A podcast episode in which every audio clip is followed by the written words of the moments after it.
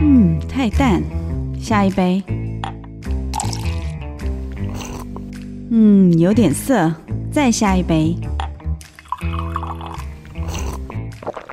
哎，这什么茶啊？不辣茶。这个后菜鸟时代有哪一些工作的心路历程让人难忘？这杯茶不分浓淡，要与你分享职场的辣。欢迎收听饭谷向日葵菜鸟不辣茶。这里是 FM 九七点七古典音乐台，欢迎你回到从二零二一年一月份起每周四上午十一点钟播出的《菜鸟不辣茶》第二季的节目，我是 Karina。本节目会在空中以及各大的 Podcast 平台同步播出。你还记得第一季《菜鸟不辣茶》的节目吗？当时在。第一集《菜鸟不辣茶》的节目当中，跟大家简单介绍过这个节目名称的由来呢，其实是用“辣茶”的谐音来激荡出了“辣茶”这个新的词汇。那么主持人 Karina 呢，就会化身品茶者，我们在每一集节目当中邀访一位不同行业的茶友，来分享他们在各行各业泡茶的甘苦谈。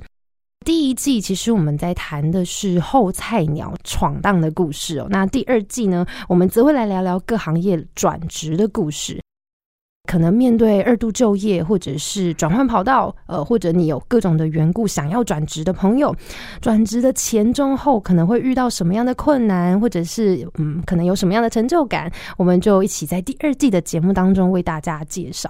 那今天我们在第一集的节目里头邀访的是德安居有机休闲农场的负责人 Frank 陈伟宇来到节目当中。Hello Frank。Hello，各位听众，大家好，我是来自于淡水德安居有机农场的 Frank。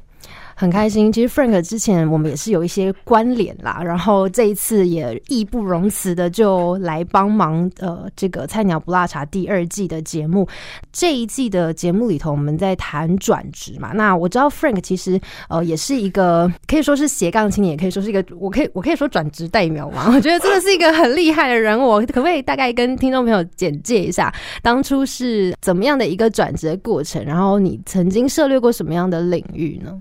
好的，那呃，谢谢 Corina 的介绍。那其实我也还在很虚心的努力学习啦。那我本行我就是在都是在做半导体这方面的先进制程。那后来呢，之前是在台南的成功大学材料系念书，后来到英国的牛津大学。那也因为跑了很多的国家，所以开始对这个国际贸易有兴趣。那后来回到台湾之后呢，也因为一些因素，然后就缘分就跨入到台湾的有机农业。那每一次的转职，其实其实我的感觉当然是有很艰辛一面，但是也有蛮多我觉得是自己想要在探索一些新的领域，有点像冒险一样这样子。那可能我的个性很喜欢尝试新的东西，嗯，然后也有可能是因为过去在学术上的训练，我。就像是我们研究个新的主题，我都会想要去开发别人没有走过的路，但是失败率很高，确实也跌了很多跤。但是如果真的走出来的时候，我就是可以领先别人两到三年的门槛，我觉得还蛮有趣的。所以我觉得是，也可能是我自己的个性。嗯，当初会想要转职的这个契机是什么呢？农业这一块的话，其实来自于我觉得一个初衷，饮水思源的初衷。嗯。之前在德国跟朋友在当地成立一家贸易公司，就是 Game 杯哈。那那时候呢，呃，也是想要帮助一些台湾的好的农产品出口到欧洲去。对，所以这个因缘际会。然后农业这一块是因为过去在国外念书的时候用了家里不少的钱，哎，然后就觉得说，呃，应该要回来。帮家族做点什么样的事情，然后因为我爸爸的家族在淡水，就是祖先历代的务农，大概三百多年了。那我们在国很花钱呐，有时候吃一碗面，对啊，吃一碗面要六七百块，然后住个雅房要三万多块，而且是看到像法国啊、像意大利、德国有这么多可能呃很辉煌历史的古堡，对，五六百年、七八百年，然后他们的后代经营的这么的好。那我看到自己爸爸在那边古厝也也三百多年的，这样子一古厝一百多年，务农三百多年，嗯，感觉后代都没有人去去来经营它，嗯，所以我就觉得饮水思源嘛，以前祖先是这么的努力，然后那我们后代能够想要念书，就是尽可能去念书。对，那居然没有来承接这几百这一三百多年来的一个农艺，那我想说，那我觉得我有责任来下来这样子哈。天哪，我真的觉得 听的故事有一种很感动的感觉。啊，不敢说，还在努力中，真的。所以你还记得当初转职的过程吗？就是比如说，你原本是先在欧洲有开贸易公司嘛，是的。那你要回到台湾，这个过程会不会就是也经历过很多的调整啊，等等的呢？有有，其实我蛮嗯蛮坦诚跟务实的，其实。其实过去失败的经历很多，坦白讲，对，那每次失败都是一个很丰富的养分。像之前在德国，我们也跟德国的一些保养品啊，或是说法国的一些，无论是精油或是巧克力，嗯，呃，蓝巴粉有在厂商在谈这样子。嗯那其实进出口这一块报关检疫其实不难呐，但是其实呃，通路是一个很大的一个挑战。通对对，挑战很大的挑战。对，然后也缴了不少学费，所以这过程中也是跑了好多港口，跑到德国汉堡啊、巴黎啊、维也纳到处跑这样子。你是也是想帮台湾尽一份心力，这样也是自己兴趣。对，家人也会反对，因为去做没有人做过的事情，要花了蛮多的经费，不断烧钱这样子，但是也需要蛮多的。家人是反对的，但是农业这一块一开始也是。但是我觉得父母亲都是关心我们的角度啦。对啊。当你慢慢的做起来，发现你的获利越来越好的时候，其实父母亲反而会转成默默的支持这样子。那我是觉得，我现在的感觉就是，以前做贸易那一块是因为通路方面，无论是在国外或国内，通路没有打得很好。对。那我后来发现，哎，我现在转做到有机农业这一块，要常跟法国、意大利买一些欧盟的有机种子。那也因为种子是最难进口的，对种子，然后花草这一类就是植物类的，其实是很困难的，很困难，对对对。那因为这些常常被海关卡关，然后报表跟检疫弄得很复杂。后来呢，也学到了，发现几乎基本的产品自己都有能力进口了，自己都可以去跑检疫啊、报关啊、安排海运。就就发现这不是问题了。嗯哼，那加上也是因为现在很多的客户都是外国人，他们都想要一些他们家乡的一些食材啊、香料什么的。嗯哼，可能不是生鲜，是可能是干燥的香料。OK，那我就会当做是一个协助的角色。所以发现以前自己很想要去尝试国际贸易这一块做不到，哎，现在反而透过有机农业可以把它做起来。还蛮欣慰的啦，这样子。那你刚才在农业，就是进到农业这一块的时候，嗯，有没有一些比如说帮手啦，或者是前者的经验可以让你参考，在你一刚开始投入的时候，不会这么的这么的困难呢？哦，有的。呃，其实也蛮感谢。家族的支持啦，因为刚刚有提到，我们家族的长辈在或者祖先在淡水三百多年务农，其实他们已经累积了很深厚的这样农业的底子。嗯，那有时候我都觉得，像我们都说德国是。工艺嘛，德国工艺。对，那我觉得农业也是一种农艺，各行各业都是一样。那呃，因为这些对当地的土壤、气候、病虫害防治的知识，我现在来转职种一些欧洲开发一些欧洲的有机生菜、一些食材的时候，其实也是站在。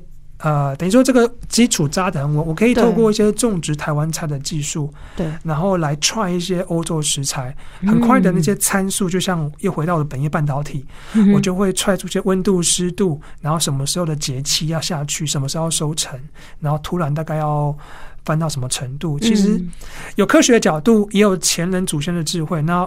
Fusion 在一起的话，我就觉得缩短我整个的学习曲线，这样子。对，等于就是有各方面的知识的来源，然后就呃塑造成你现在可以运用你所学所有的资源，然后去投入到你现在即将要做的这个新的职业上面。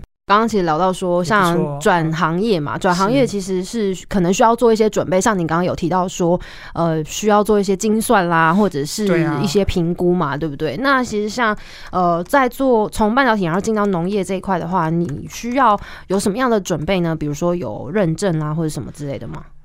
呃，好，最重要的是成本精算跟商业模式。你看农业，大家常常都说什么物件商农这样子嗯啊，然后呃，菜菜见商农，对不起，然后看看天吃饭啊，看天吃饭。可是农民其实很没有商业模式，大家都抢着种一样东西，嗯，你怎么跳出来这样子？嗯，然后农民是很诚实、很苦干实干，但是。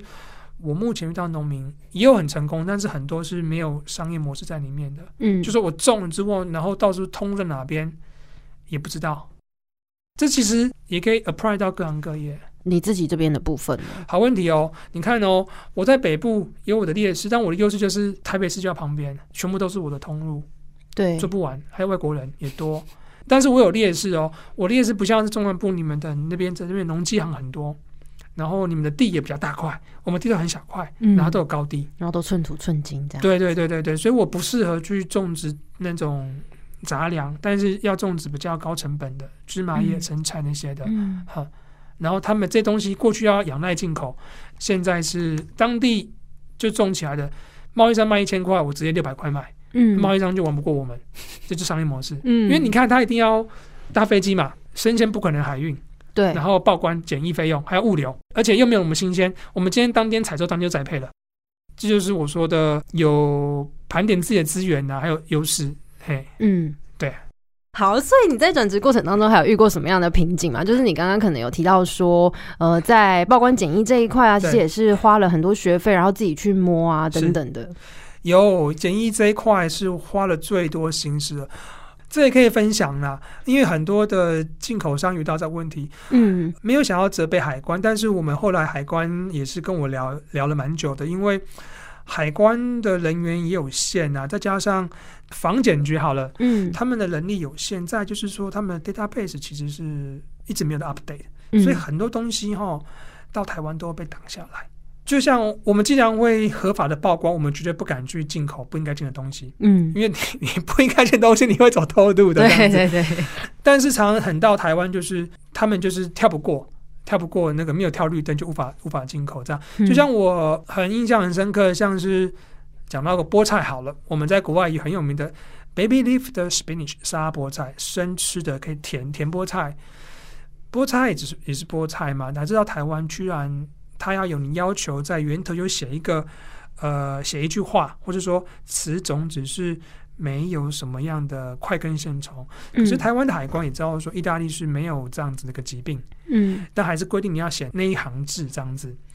然后就会变成了增加了很多的困难。然后再有名的就是像芝麻叶，那是我现在的主力产品。嗯，芝麻叶真的很香，很香哦。那芝麻叶其实在国外也有两到三个主要选民，就像是我们的高丽菜，可能有什么学校什么初秋的什么什么，有不同的可能兄弟那种的不同的名字品相上，但是都是高丽菜。嗯哼。可是有趣的是，像芝麻叶，台湾只认 A 不认 B、C。那我们也拿出了文献给台湾的海关之前去看，呃，文献上面写说，呃，国外的芝麻叶还有 A、B、C 这三种的学名，可是海关一般都会说，请尊重那个呃输入国的法令这样子。但是到了欧盟的话，他们会觉得说，我出口这样的种子，出口到整个欧盟这样流通，我出口到美国，出口到澳洲，出口到杜拜。都没有人挡，可是我到台湾居然被你们挡。嗯，我还发现蛮多的贸易商都有这样子的，进口商都有这样子的困扰，这样子哈，所以就变成了它有一定的 know how 在。我甚至有一批芝麻叶是二十多公斤，被要求再寄回到意大利，然后来回改了六七次，海关就是不 OK，然后芝麻叶就坏掉。呃，对我可能那批也损失了大概十多万这样子，嗯，后来就是这样辗转的就。等于是说学到些 know how 啦，所以才说种子虽然进的都会进，那其他的食材或是保养品都不是问题了。嗯，对啊，因为其实种子是植物类，其实算是最困难、最麻烦的一项。哎，不过这边刚好也可以提到，呃，像刚刚有提到说转职前的准备嘛，对对。哎，我觉得自修能力很重要，自己学习，无论是因为你现在到一个新的领域。你看以前在学校，老师也是说要有自己学习的能力。你到个新的领域，那个领域可能是别人没有去摸索过的，然后你要怎么样找到你要的答案？不足的要自己怎么样去上网，或是去找国外的东西来自己学习。然后让你在你的这个心理或者这跨领域能够跑得更快，我觉得自己学习能力很重要。嗯，而且其实也还有一项是一直不断精进去更新的一个能力，对进修啊，这样子是的，没错。那其实，在转职过程当中，像我们刚刚有一次谈到说，像瓶颈啊，然后呃，可能也有一些低潮的部分。那我其实也蛮好奇，就你自己个人的这个。状态上面来讲，其实你原本也是一个算是比较偏向第三级产业，就是做贸易这一块，然后突然转到又做第一级产业，在生活上面其实应该也会有一些改变吧，对不对？那会不会在这个调整的过程上有一些需要做心理准备的部分？哦，有哦，因为毕竟后来跳到做一级产业，没有对啊，那个生活上应该整个时钟都不一样哦，是哦，因为。就真的就是要十十一点就要睡，因为我们常常五点多就要起床。嗯，哈，因为员工有时候六点半上班嘛，然后你五点多五点起床之后就把工作先分配好，或是说工具先放好，对，然后员工就上班这样子。以前都会有蛮多的一些跟朋友的聚会、社交活动 （social life），后来到一级产业的时候几乎都没有。回去其实也累了，嗯，然后嗯也不会常跟朋友约吃饭，因为。订单不断进来，这样，然后 赚钱比较重要，因为毕竟你有要扛其他员工生活，就是说给薪水这种压力在，自己的责任重担会更有那个经营的这个对，所以也比较不会六日再跟朋友再去约个吃个饭啊，看看电影，比较不会了。嗯，那你刚开始在转换的时候，会不会觉得嗯很不适应，很想再回去吗？呃，会耶，因为因为就看到的像自己牛津校友嘛，就是。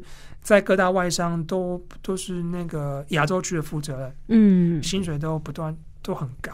那我们从无到有，那薪水从一开始有赚到一点钱给员工后，发现哎打平嘞，好像没有剩多少。然后到已经刚才五六年、第五年、第七年，发现啊有赚点钱，但是没有想象中运气那么好，这样子啊，所以确实是会有一段低潮期。嗯，但是你会后悔走这条路吗？其实哈。呃，因为农业请不到工啊，我请假去也无法后悔了。但是也是因为哈，有时候也是因为自己，无论是自己之前。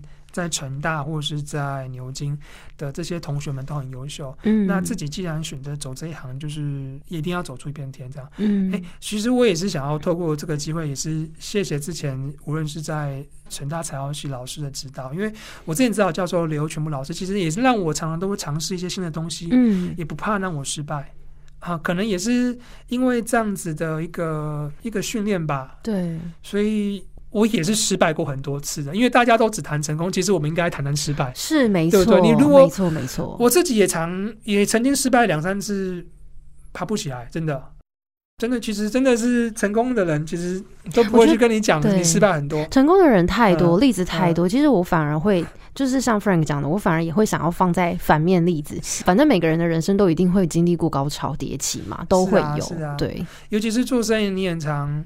很常会被别人设计，也会啊，商场上的尔虞我诈。它农业又是一般，又是比较单纯。嗯，我们也吃蛮多亏，生意上也有赔很多钱，也有失败过的啊。那又被设计的啊，这样。但是后来就慢慢的就会学会怎么保护自己。嗯，下次再谈失败好了。好，没问题。因为你你没有失败过，你不知道怎么成功。是，而且最重要是成功之母就在说失败之后呢。其实还有勇气站起来。对，我觉得那个要东山再起的那一股力量，其实也是需要内建的。我也承认，我曾经有站不起来的时候过。那有些东西也是要时间慢慢的去去调试自己，然后哎，没关系，我们再从其他的地方再做起来。搞不好现在没有机缘，还没有到法做到那个领域，那以后是不是绕个一圈，反正看到其他资源，或是也有其他的伙伴，嗯，再一次，因为毕竟生命就是不断的累积嘛。有些人跑得快，有些人跑得慢，但是有时候也是坚持吧，哈，啊，他就像你刚刚说的，选择自己喜爱的，才有那种坚持的动力。是，所以有没有想要给想转职的朋友什么样的建议呢？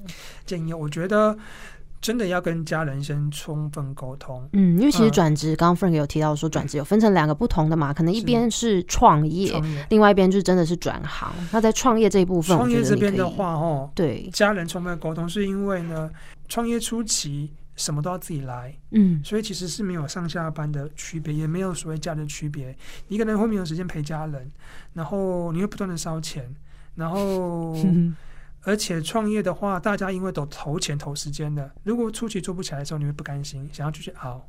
但是，一旦你的熬的时间越长的话，有时候可能又会跟你之前就职的，因为你你如果又想要回到职场的话，你还是会有年龄上的压力在。嗯哈，你可能到四十、四十五，你要再回职场，搞不好到时候雇主也会有些担心这样子。对，所以有时候也是要设停损点的啊啊有时候这是创业，创业真的不容易啦哈。然后如果是转职的话呢，我觉得先了解自己的个性，因为我那时候我觉得创业前初期的哦，从可能前七年吧，就像刚好稍微聊到一点，我也很羡慕很稳定工作的朋友们，薪水也不错，都有六日时间，嗯然后还可以多陪家人，我也蛮羡慕的啊。可是这时候就是一个人的抉择吧。那你创业虽然是前期辛苦，但是后面是不是等到事业基础扎实稳定之后呢？你的投资报酬率可以在不断的翻上去。嗯那我觉得了解自己的个性，其实有些人个性是比较 stable，那我觉得也不一定要走创业啊，其实创业是，我觉得那个风险蛮大的。蛮大的啊。对，就除了你要有那个能够承担、承受风险的心脏之外，你还要资金哎，对，然后要有资源，而嗯且再来就是你也要评估你自己的适不适合做这一个行业。，对盘点自己目前的资源啊，嗯因为有些有些人就是在某些领域上有先天的优势，嗯，像现在蛮多做得好的一些青农，很多也是上一代打下的基础啊。就是有资源，然后可以再去做一些活用。是啊，有些或是一些一些设备都已经 OK 的话，他当然 channel 都有机在自己可能父母亲手上，那其实你要做也也会很好接啊。嗯，但是你要从无到有是最困难的，但是也是最有成就感的。那其实我们在最后的时候来聊一下关于这个德安居现在目前，其实我们简单在前面的这个 part 跟大家分享关于呃 Frank 在转职的过程当中，或者是他有什么样的建议可以给想要转职的朋友。那我们接下来来聊一下关于德安居。其实德安居农场我觉得还蛮特别，跟其他农场不太一样的是，除了他们是种这个欧洲有机的生菜啊嗯等等之类嗯，他们也跟很多。不同领域的通路，然后或者是平台做配合，对不对？对，像是我们除了原本就跟很多在台北市的很多知名的餐厅合作，都是一些外国餐厅，像 Austria by Angie，像最近也有一个老客户哦，JoJo Chef JoJo 也是。他们也是在做意大利披萨的，然后都做的很好，也是拿我们家很好芝麻叶。然后最近也有跟那些在做要宝宝副食品，我觉得这一块我们很有兴趣是。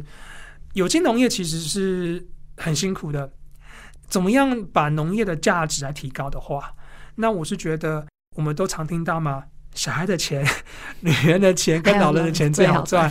所以当你们在一个家家里面有一个新的小 baby 的时候，你都会想买最好的、最营养、最安全的食材给小 baby。对，所以我们最近有跟厂商在在用有机的食材来做成宝宝的副食品。嗯，像是我们可以用甜菜根啊、嗯芝麻叶啊，或是加其他一些很特别的食材加到宝宝副食品。那也是因为妈妈总是希望让小孩子吃到有机的食材。嗯相对的，我们也一直以来都很兴趣在医疗市场这一块，嗯像是包括我自己的奶奶也是最近因为身体状况不好，要长期洗肾，或是说老人家的咀嚼能力不好对，这样子，然后我们就想要去开发。呃，在食疗这一块食疗这一块，已经嗯就是那种磨好的啊，像是粥煮的嗯、煮的很比较烂的粥，老人家就直接就是无法咀嚼就可以吃，嗯或者是说刚开完刀的病患，嗯需要很有营养的，但是又不要有那些食物上有添加的添加剂在里面。我觉得这块市场很有趣，嗯那也把整个农业有机农业的精神给发挥出来。也有盘点我的资源呢，我又来了。像我之前在牛津的很多学长姐，他们本身都是在医院系统的，对，像三种啊、龙总，然后星光，那他们很多都是教授级，很多的学生都是医生，所以我发现有学长姐帮忙，我们也比较容易的打到一些医院市场、月子中心。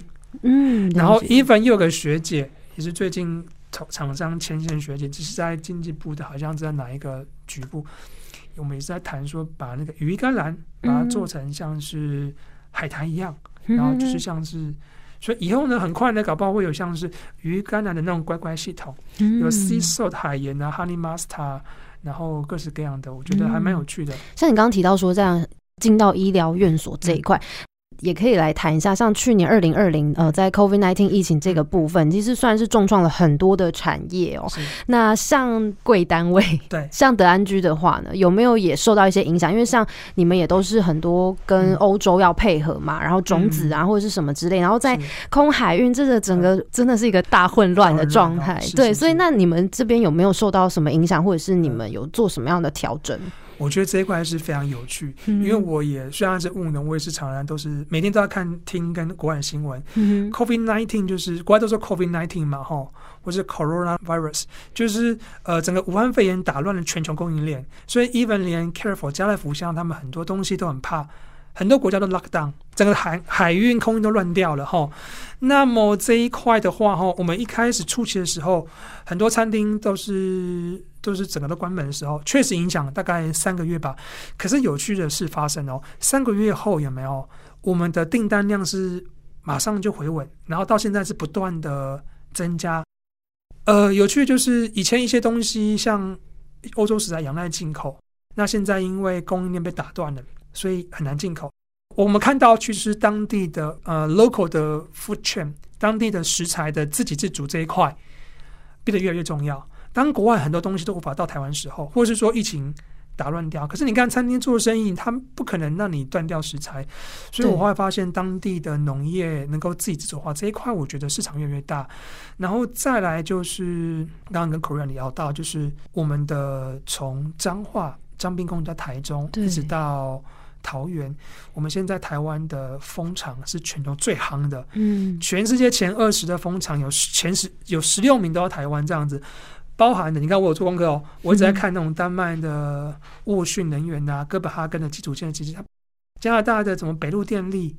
然后德国的集团是新加坡都到到台湾，那有点像是在我们有时候到国外住久，像 Corina 也是一样，有时候会难免怀念台湾的高丽菜，嗯，或是麻油硬菜。对，相对的这些国外的长期要要进驻在台湾的，他也会怀念他们家乡菜。是，所以哎，不过这一块我也顺便要感谢，就是我们中部的南投水保总局，他也提供我很多的辅导的一些计划，这样让我能够。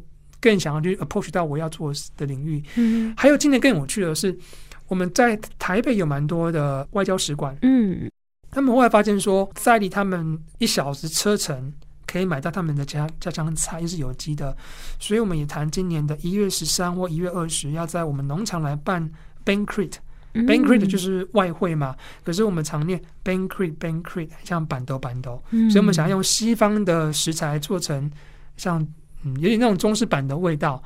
然后我觉得，其实这样子蛮多点的不同领域的合作，嗯，我觉得蛮有趣的啦。对，耶就是有点逆势，就是再重新。而且 c o r i n a 更有趣的是，这些外交官哦，他们来台湾，他们是背负着他们要他们国家农产品或保养品要出口，嗯然后发现认这些外交官以后。我有更多的 机会，机会可以做到国际贸易这一块，而且他们回去找都是找最好产品、最好的报价。嗯，对，要代表他们国家嘛。你看，他们在台湾卖他们家农产品，或是他们家的这些保养品或什么东西，对，他们是在推广 promotion，是 credit。对，对对对，所以觉得蛮有趣的，很有趣诶。其实很多时候。逆境反而是转机，危机反而是转机耶。就是像我们如果在就比较危机这一面来看的话，的确是它武汉肺炎的疫情影响了全球各个面向，哎，不管是经济面、教育面，所有的面向其实都受到了很大的影响跟变动。可是其实如果像 Frank，你要用一个不一样的角度去切入的时候，反而何尝不是一个机会？是啊，是啊，我觉得。呃，能够让有机农业这一块做起来，然后呢，如果这一块越做越好的话，我当地很多休耕的农地有没有？我们就可以把它跟对方、跟农地主来承租，然后让当地有更多的农地转有机的，因为这个市场需求越来越大，那也是让也保护到当地的土壤跟海洋，我觉得也蛮不错的。其实也到您上个上个节目地方创生或什么的，嗯其实我觉得这样都有关联性可以做起来，对，去串联很多的可能，对对，看你怎么玩。嗯对，真的好。我们今天邀访到的是德安居有机休闲农场的负责人 Frank 陈伟宇，来到节目当中，在《菜鸟不辣茶》第二季的第一集节目里头，跟大家分享。或许你对于农业有一个既定的印象，但是 Frank 他却用不一样的方式玩转农业哦。